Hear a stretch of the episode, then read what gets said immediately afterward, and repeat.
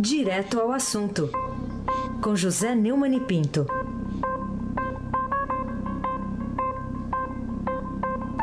Neumann aqui conosco hoje no estúdio da Eldorado. Bom dia, Neumann. Bom dia, Heisen Abac, o craque. Bom dia, Carolina Ercolim, tim, tim por tim, tim. Bom dia, Neumann, como é que você tá? Bom dia, Almirante Nelson. Tô bem, tô entre vocês aqui. Bom dia, Gustavo Lu Lopes. Bom dia, clã. Bonfim, Emanuel, Alice Isadora. Bom dia, ouvinte da Rádio Eldorado 107,3 FM Heisen Abaque, o craque. Bom, agora vamos entrar no principal assunto do dia, começando aqui Tem por... outro? É, só tem esse. Começando por dizer que tem muita gente reclamando da celeridade com que, com que o juiz Sérgio Moro decretou a prisão de Lula. Inclusive ele, né, que disse que a prisão seria o sonho de consumo do juiz, do juiz Sérgio Moro. Os fatos comprovam essa acusação, Neumann? É um dos grandes graves problemas da justiça brasileira é a sua lerdeza, né? A justiça farda, mas é, tarda, mas não falha. Às vezes farda Pô, também. O perigo é fardar, né? Liga fardar. É, ó, segundo a Raquel Dodge, a polícia, a justiça é, tar, é justiça que tarda, justiça que falha. E eu diria, a justiça falha porque tarda. Não tenho que reclamar nada da celeridade da justiça, que aliás é um mito nessa questão. Lula já podia ter sido preso há muito tempo. É, a questão toda é a seguinte: o, o Tribunal Regional Federal da Quarta Região que mandou prender, não foi o Moro. O Moro executa a prisão e executa de uma forma que evite o maior constrangimento para ele, para o Lula, e, e a maior convulsão social que é prevista, é, pelo menos desde que, eu- que se falou da possibilidade do Lula ser processado, que se cogita fazer no país. O Wagner Freitas da CUT ameaçou pegar em armas contra a deposição de Dilma. A Gleisi Hoffmann, presidente do PT, disse que ia haver morte caso se prendesse o Dilma, ah, o Lula. E é claro que o juiz faz muito bem em pegar todo mundo de surpresa, é, muito embora que é, deu uma oportunidade para ele se entregar às 5 horas da tarde lá na Polícia Federal em Curitiba. Resta saber se ele vai aproveitar essa oportunidade ou se vai ter que ser preso pela Polícia Federal e ter uma multidão lá na porta da casa dele, em São Bernardo, dizendo que não vai deixar a polícia prendê-lo. É, é o tipo de ousadia que eu não me arriscaria a apostar nela, Carolina Ercolim. Neumann, a prisão de um líder político da importância de Lula é o fim de uma era, o começo de outra ou um marco relevante no combate mundial à corrupção? Carolina, isso depende de circunstâncias que não dependem do Moro, do TRF4, nem, é claro, do Lula. É, não, não deixe de ser o fim de uma era, não, a era da impunidade. Mas essa era começou a terminar, na verdade já está agonizando há muito tempo, no momento em que você viu o maior empreiteiro do Brasil preso. Né? É, antes, no Brasil, só se prendiam pretos, pobres e prostitutas. Né? E agora o Paulo Preto. Né? É, pretos, pobres, prostitutas e o Paulo Preto. Tudo no P, né?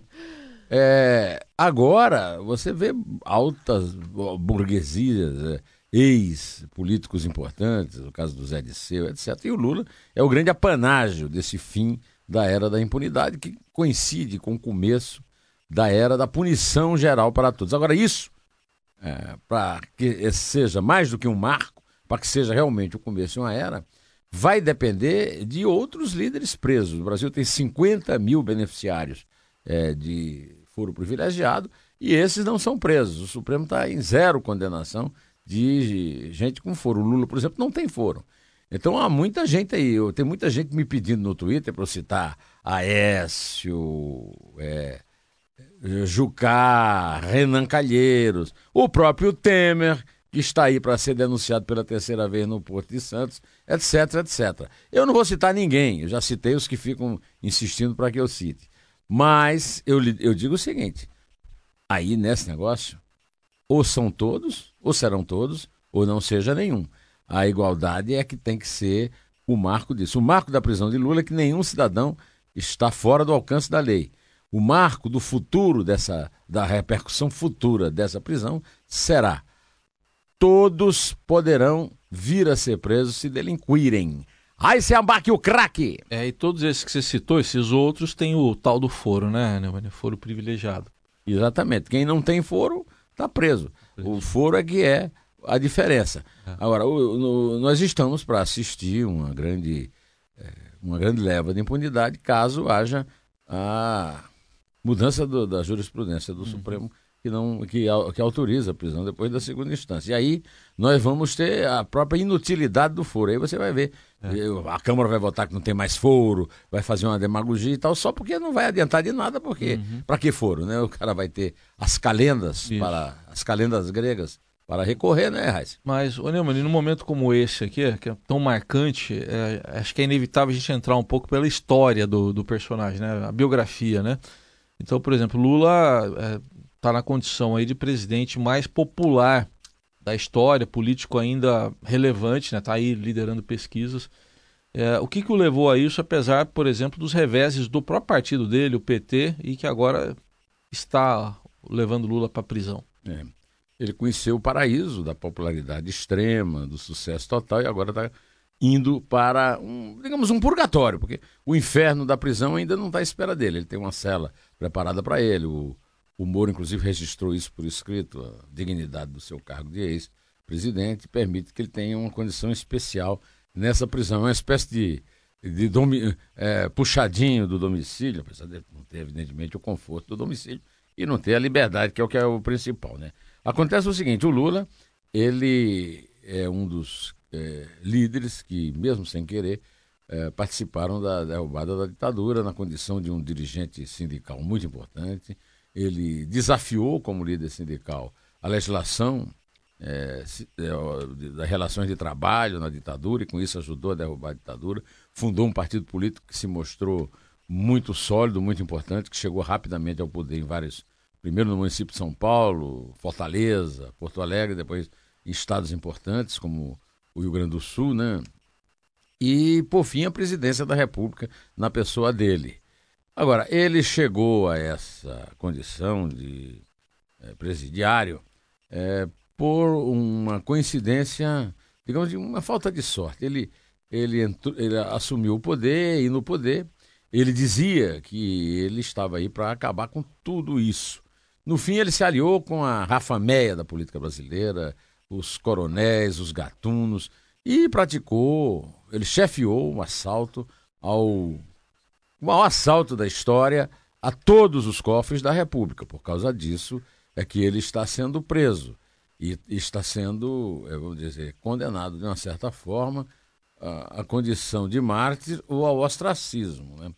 Ou seja, ele, ele não é vítima de uma quebra da presunção da não culpabilidade, não culpabilidade ou da presunção da inocência. Ele é vítima da própria presunção da impunidade no momento em que o mundo assumiu o controle e a guerra contra a corrupção, mudando inclusive o processo penal no mundo inteiro, desde que os americanos descobriram, eh, na, de, na, demolição dos, das Torres Gêmeas, o uso de capital na, nos, nos, atos de terrorismo. Então, ele, é, ele, ele, essa prisão também resulta de um momento especial do mundo em que a lavagem de dinheiro está sendo combatida, em que há delação premiada, e os advogados dele não estiveram atentos para isso. Carolina Ercolim. Quando você falava aqui, o, broadcast do Estadão publica a informação de que a defesa do ex-presidente Lula entrou já com o pedido de habeas corpus lá no Superior Tribunal de Justiça.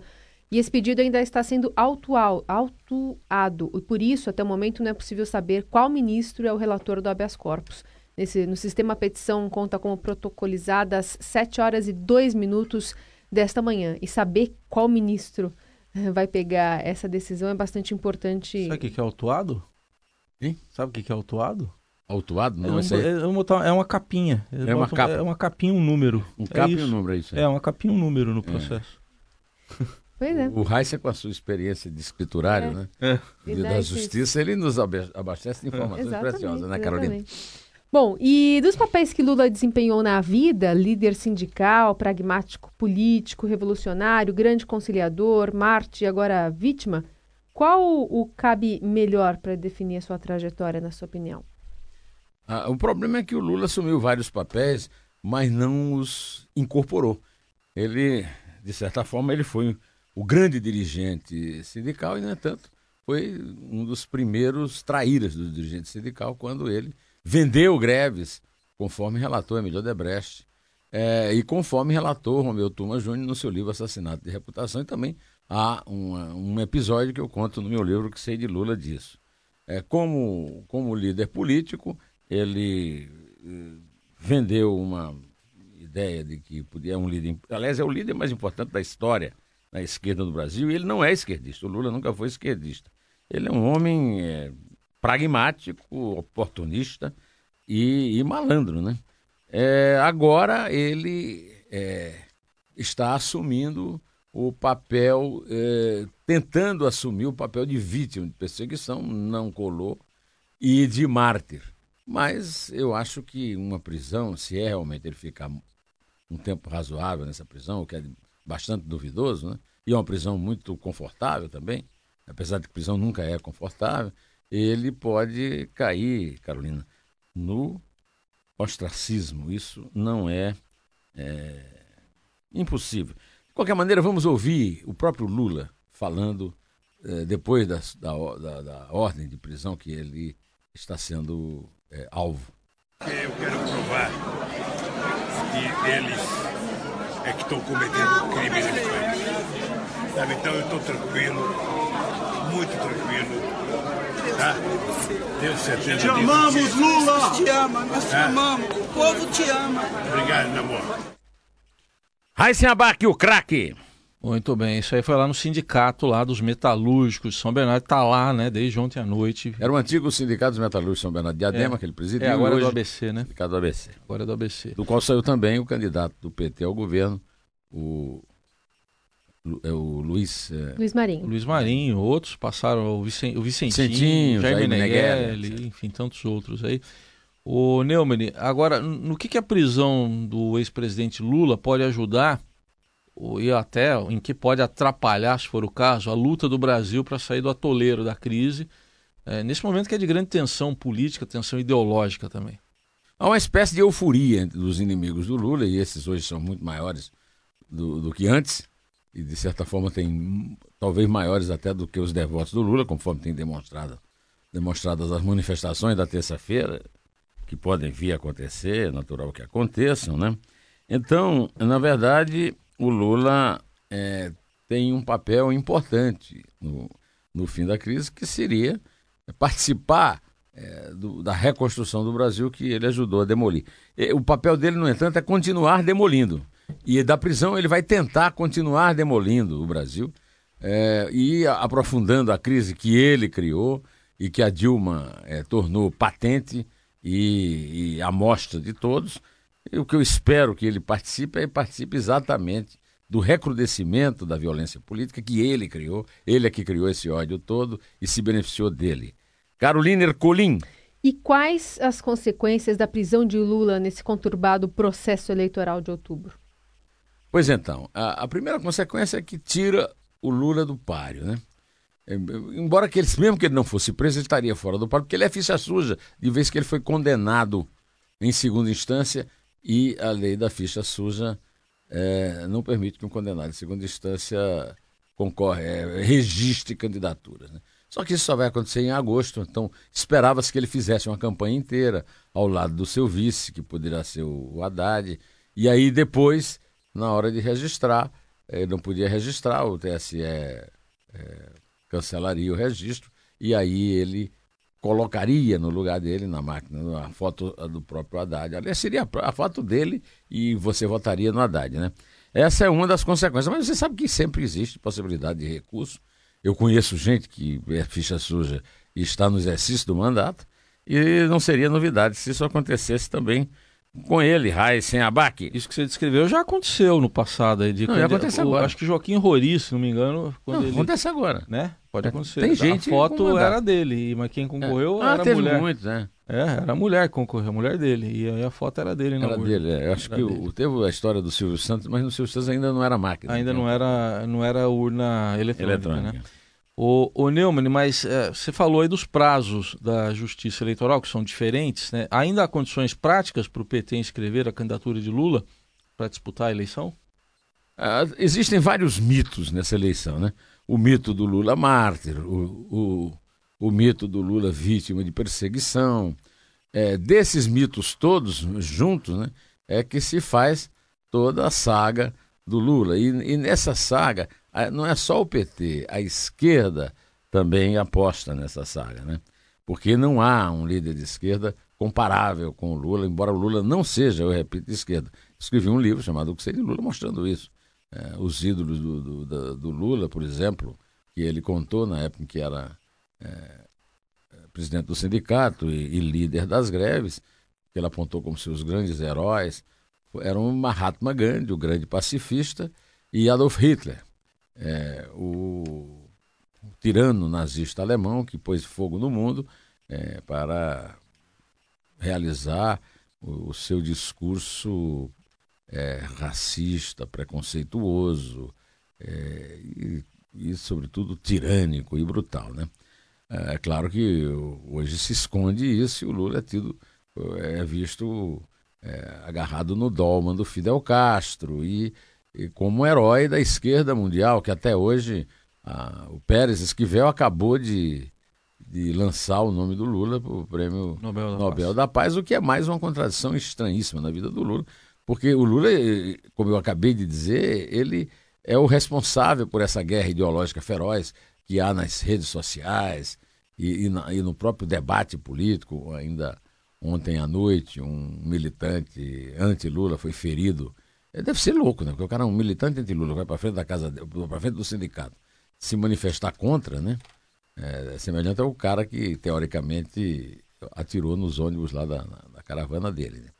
É, de qualquer maneira, é, ele é, não há mais condições práticas para o Lula ser candidato. É, eu acho muito difícil que ele venha a eleger um poste, como já aconteceu com a Dilma. Porque no caso da Dilma, por exemplo, ela achou com uma grande, uma grande colaboração do Michel Temer e no MDB. Sem o Michel Temer e sem o MDB, ele não teria conseguido eleger a Dilma é, duas vezes presidente da República. Mas tem um caso em que ele elegeu um pouco também com a ajuda do Maluf, né? O Fernando Haddad, e, e acho que sobretudo com a ajuda do Serra, porque o Serra cometeu aquele erro de não cumprir um mandato e traiu o eleitorado e depois se candidatou e perdeu por causa disso e perderá qualquer eleição é, para um cargo é, majoritário se continuar disputando depois de ter cometido essa traição com o eleitorado. Eu acho que na prática o que pode acontecer é que o PT continue pagando os seus pecados com o resultado eleitoral talvez até pior do que o resultado eleitoral da eleição de 2016 no, nos municípios do Brasil. Carolina Herculin, tim por tim. Antes de ir para a reta final aqui, registrar a mensagem de alguns ouvintes que estão adorando a sua participação em loco aqui no nosso estúdio do, do Neumann, falando direto nos nossos ah, microfones ah, e assistindo. mais vezes, então. É, é porque eu sou bonito. É, eu assim, acho que conta, né? sexta só. É. Ó, o pessoal está assistindo bastante gente aqui no Facebook. Bom, quais são as chances de Lula ser libertado rapidamente por algum tribunal superior o mais rapidamente possível?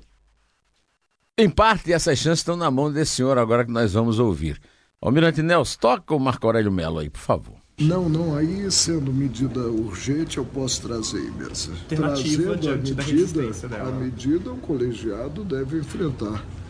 A menos que ele simplesmente diga que eu, como relator, devo fazê-lo. Né? Mas aí haverá né, como que uma autorização. Mas de início, o ato é do colegiado. Bom, vocês ouviram aí o Marco Aurélio Melo que está apreciando uma, um, um pedido de habeas corpus do CACAI, é, em, ainda em torno daquela ação do, do, da medida constitucional, da reforma do, da jurisprudência do Supremo sobre a prisão em segunda instância, ele insiste nisso. Ah, eu, pelo, pelo, pelo, que eu percebi, ele nessa mesma declaração que ele deu para o Estado, você sente um certo recuo dele. O recuo é o seguinte: é, eu venho denunciando aqui, vou aproveitar para dizer de novo o seguinte: o próprio Marco Aurélio, eu já vi várias vezes o voto dele, ou ele é analfabeto, que não é, ou ele é um farsante mentiroso, porque não há na Constituição Federal nenhuma referência que alguém, para ser preso, tenha que passar pela é, quarta instância, né? o famoso trânsito em julgado. Não há. O dispositivo constitucional diz ninguém será considerado culpado sem passar pelo trânsito em julgado. Considerar culpado e ser preso são coisas diferentes. Eu vou dar só um dado estatístico para vocês. 41% dos presos pobres é, são é, não foram sequer processados. Então não, eles nem, pass, nem começaram no trânsito em julgado. O, a segunda denúncia sobre o julgado é que agora eles estão, Gilmar Mendes e o, o Dias Toffoli, estão é, preconizando a passagem pela terceira instância, que não é trânsito em julgado. Ou seja, é uma solução meia boca. É, no meio do caminho tinha uma pedra, né? Pois bem, então é o seguinte: há a possibilidade do Marco Aurélio, como disse, está noticiado hoje na primeira página do Estadão, na quarta-feira, é, dia 11, apresentar é, à mesa a discussão disso. Agora, quem ouviu de fato o voto e não estava conversando, como o Batoque, né, sabe que a, a, a posição da Rosa Weber nisso aí é imutável. Ela já disse que não é, considera pertinente discutir uma mudança de jurisprudência porque ela aposta na estabilidade contra a impunidade. Ela aposta na, contra a insegurança jurídica denunciada pela é, Raquel Dodge antes da, da, da, da sessão que discutiu o habeas corpus. Então, isso é tudo muito duvidoso. É, é, Carolina é colim tintim por tintim. Agora, Veja bem, eu acho que não, com a prisão agora do Paulo Preto, há uma certa esperança de que realmente o Lula não seja o último, né? Nem seja o único, né? Agora, uma coisa eu digo, Paulo Preto, primeiro não tem foro privilegiado. Segundo, eu perguntei ao meu neto, lá que tem três anos e mora lá em Genebra, se o dinheiro que está na conta do Paulo Preto é do Paulo Preto. O meu neto deu uma gargalhada, ele não me respondeu, não. eu não entendi bem a resposta. É que ele dele. acha que o buraco é mais em cima? O buraco é mais em cima, como diz o nosso o rei do trocadilho. Então hum. eu quero saber quando é que vão pegar um tucano, quando é que vão pegar um, alguém da, daqueles palacianos que estão envolvidos em tenebrosas transações. Agora, eu vou atender aqui um pedido do Heisen Abac. O Heisen Abac me transmitiu um, um e-mail de Maria Madalena Nogueira. Isso, nosso ouvinte é, lá de Mogi. Um nosso ouvinte de Mogi das Cruzes, terra do meu querido amigo Raíssen Abai. E ela deu uma sugestão maravilhosa. Eu adoro Dorival Caymmi, adoro Das Rosas. Tem uma gravação magnífica com Elis. Mas para que não digam que eu vivo só tocando a Elis aqui, vamos ouvir com Dorival Caymmi, que tem uma voz maravilhosa. Você concorda, né, Opa! Carolina?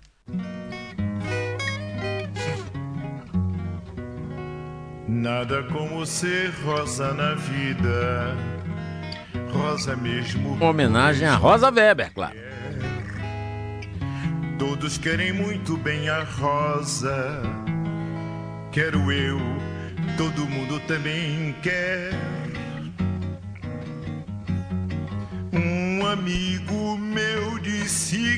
Samba Canta-se melhor flor e mulher. E eu que tenho rosas como tema, canto no compasso que quiser.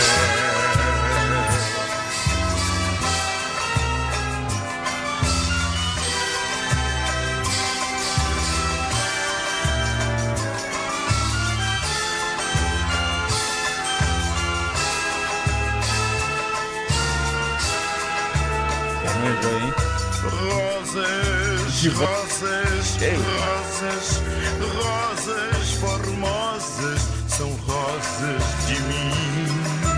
Vai chegar no Rosa de Abril aí? Ele vai falar Rosa de Abril, hein? Rosa de Abril. Chegar no Rosa de Abril aí a Carolina conta, né? A Carolina não canta, mas conta. É, melhor assim.